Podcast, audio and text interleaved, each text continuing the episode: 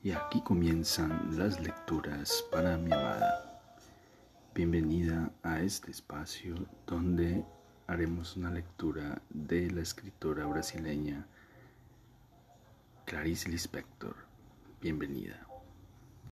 Leemos La lámpara de la gran escritora brasileña Clarice Lispector.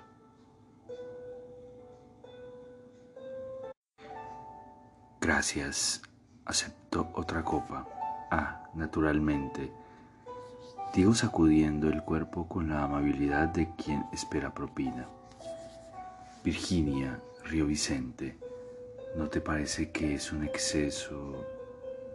Él tenía una manera de hablarle en público, claro y frío, para que todos lo oyesen, participasen y nada se estableciese entre ellos. Nada esencial se había obtenido con su amor. Nada. María Clara había sido poseída por muchas cosas, de ahí su aire maduro y saciado.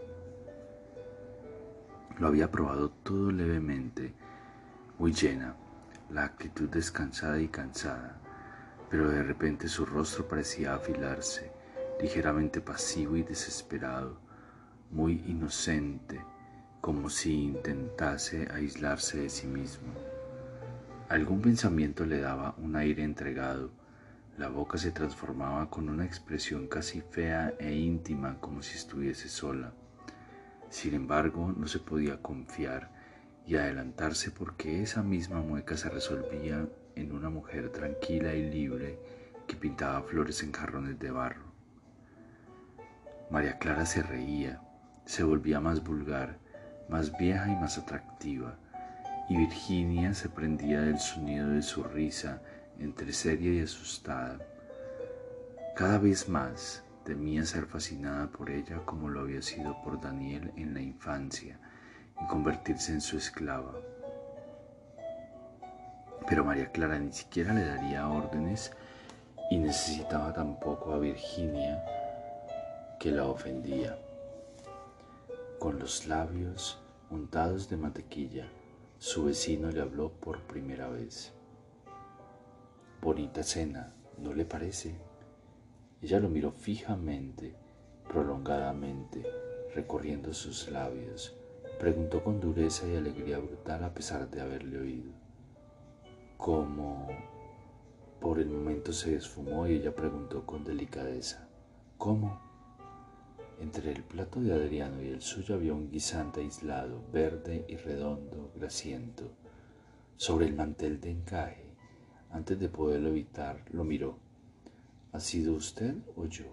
Se ruborizó enseguida, pero él, comprendiendo, le tendió el plato de pan redondo. La estaba perdonando, pero no había sido ella quien, el guisante, y le dijo amablemente, sí, amablemente, con un aire distante y corto.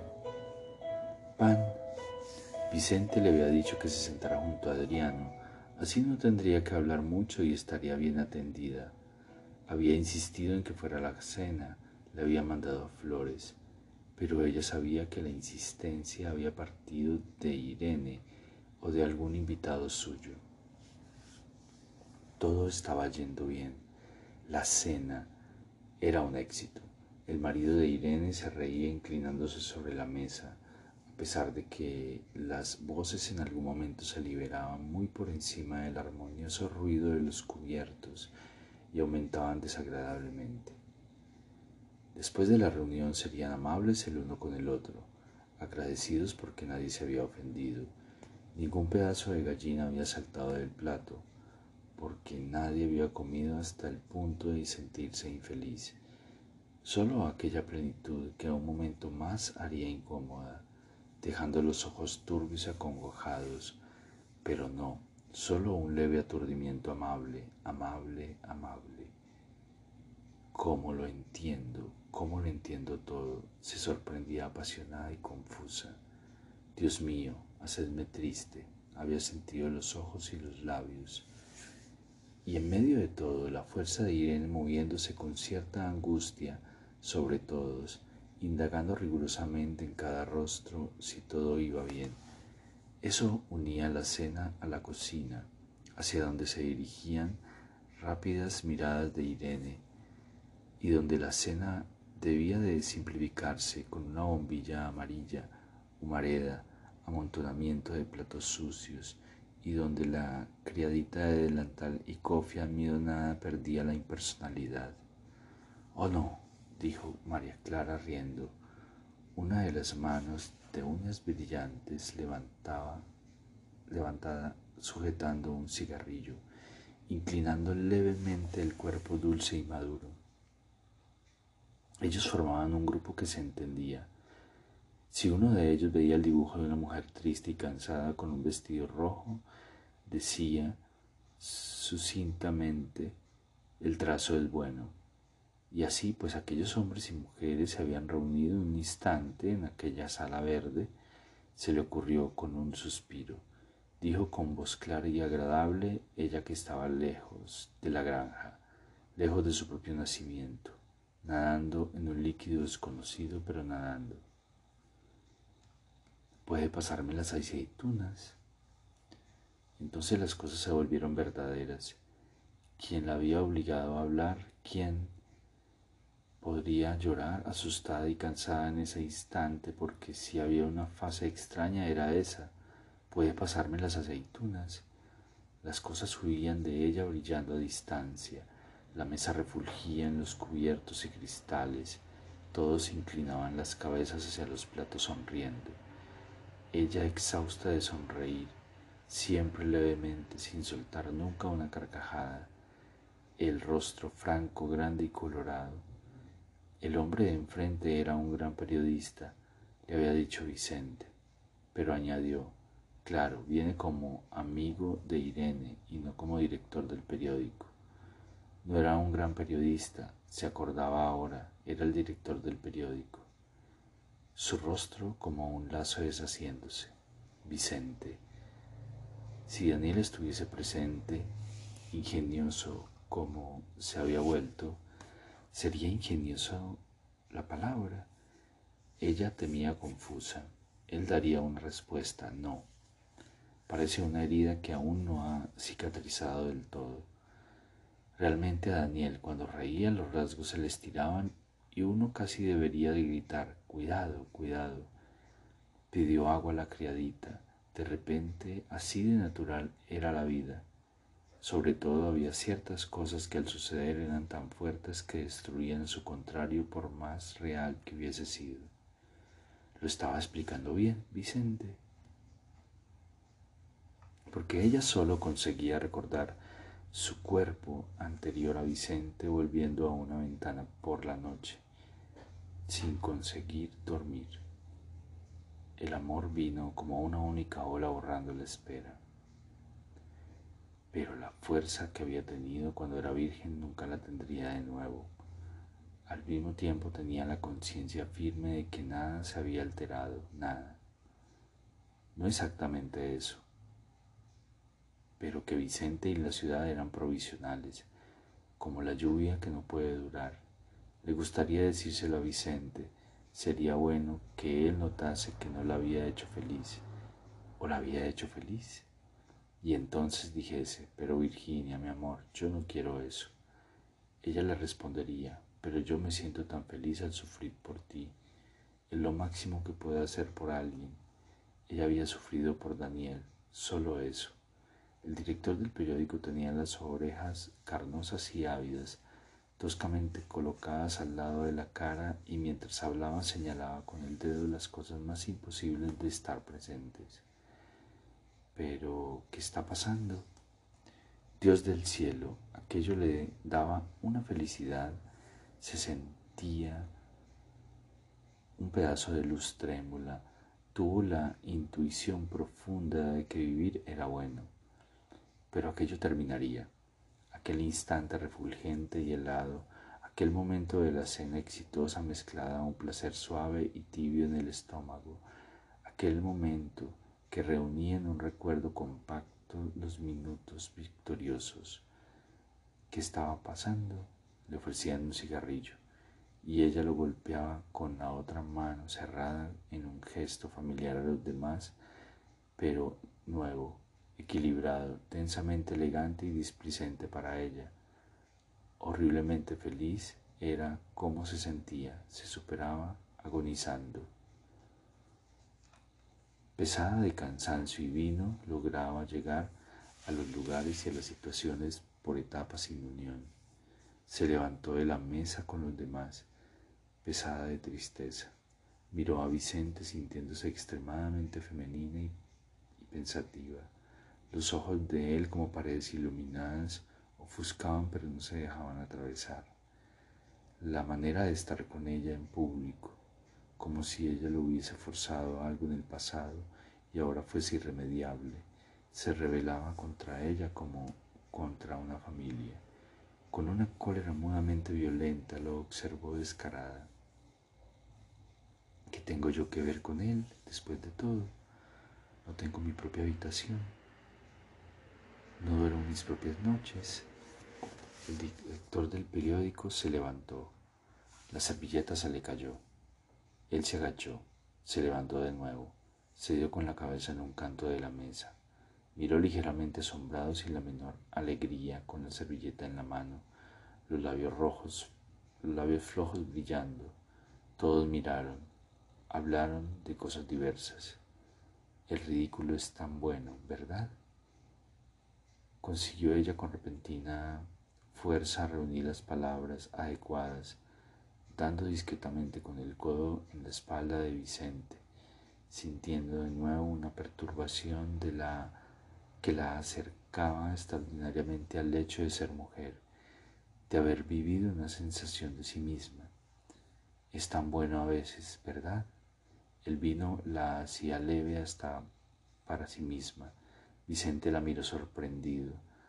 Retiró el cuerpo con delicadeza como si necesitase dirigirlo a la silla donde se apoyó. Tal vez ella debiese sacudirlo decirle, no me reconoces, no sabes quién soy, no te acuerdas. Pero él le sonrió un poco con los ojos, exactamente lo bastante para quitarle la fuerza. Él siempre hacía que la cosa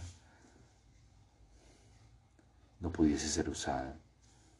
Ahora, después de esa media sonrisa, aunque ambos supiesen que era falsa, ella no podría sacudirlo decirle quién era ella, ni siquiera con una mirada, pero el ridículo era gracioso. Daniel lo probaría. Que ella sabía andar entre los bellos muebles oscuros con su vestido blanco. Ella los comprendía a primera vista, veía con los ojos cerrados su propia armonía con las cosas, con una percepción que venía fuera adentro a través de una gracia concedida por extrañas vibraciones. Al recorrer la casa con los ojos quedó claro, como si explicase durante toda la noche, quedó claro que a ella no le gustaba. Por un motivo insólito descubrió a en aquel momento, porque él había estado cerca cuando ella la conoció a Vicente y eso lo había excluido. Pero no, no podía ser esto, pero sí lo era. A veces Adriano le ayudaba imperceptiblemente a vivir. Frente a él, por ejemplo, de alguna misteriosa manera, Vicente parecía interesarse más por ella y la actitud de Virginia era una difícil comprensión de ese favor. Lo miró. Él mismo era frío y delicado. Sí, sus manos eran frías y la observaba con una atención que sin embargo no la hería, como si fuese por eso inexplicablemente. Junto a él ella se acentuaba, tosca e irónica, buscando con cierta perplejidad y placer mostrarse peor de lo que era, masticando con la boca abierta durante la cena, rascándose como ahora la cabeza, con una oscura alegría. Sus flores se pueden caer. Ah, gracias, querido, me las ha regalado Vicente. Ya lo sé, estaba con él cuando las compró. Así, y ahora queda claro que sin Adriano Vicente nunca se acordaría de mandar flores. Sí, y ella disimuló la intensidad de la mirada conteniéndose ruborizada. Debía establecer para siempre que no se soportaban, así como ella y la mujer de Daniel no debían soportarse. Lo observó, pero sin poder contener aquel confuso impulso que venía del hombrecillo, pequeño, limpio y fino, le expandía una luz seca a su alrededor parecía no haber venido de ningún lugar. Cuando se despedía, su mano de unas claras cortada, cortaba vínculos invisibles y, destacado, parecía no ir exactamente a ningún lugar. El hombrecillo lo llamaba ella. Sin ser muy alta, ella, sin embargo, parecía sobrepasarlo y eso la humillaba. Pero él no daba muestras de haberlo notado. En vez de sensualidad como Vicente, miró a Vicente que reía quitándose las gafas y limpiándolas con el pañuelo. En vez de sensualidad ella parecía tener una quieta persistencia. Cuando se sentaban alrededor de una mesa en un bar, él no daba la impresión de tomar parte, sino de esperar, sin apoyar el cuerpo delgado en el respaldo de la silla sonriendo con sus dientes regulares y limpios. Pagaba todos los gastos, nadie se oponía, era rico y sobre todo había algo imposible de atajar en sus actitudes leves y directas. Él no fumaba y bebía con rapidez. Virginia veía con malestar que Vicente lo dejase pagar invitando siempre que salían, el hombrecillo entre los dos altos y especialmente el gesto alegre y voluptuoso de Vicente como infantilizado junto a Adriano, haciendo observaciones y viviendo con animación cerca del otro, que escuchaba sin ferocidad, mirando con aquella extraña ausencia de confusión tan suya. Lo que no había en él era un sueño. Y aquí terminan las lecturas para mi amada. Espero este capítulo haya sido de tu agrado. Te amo, te amo con todo mi ser, todo mi corazón.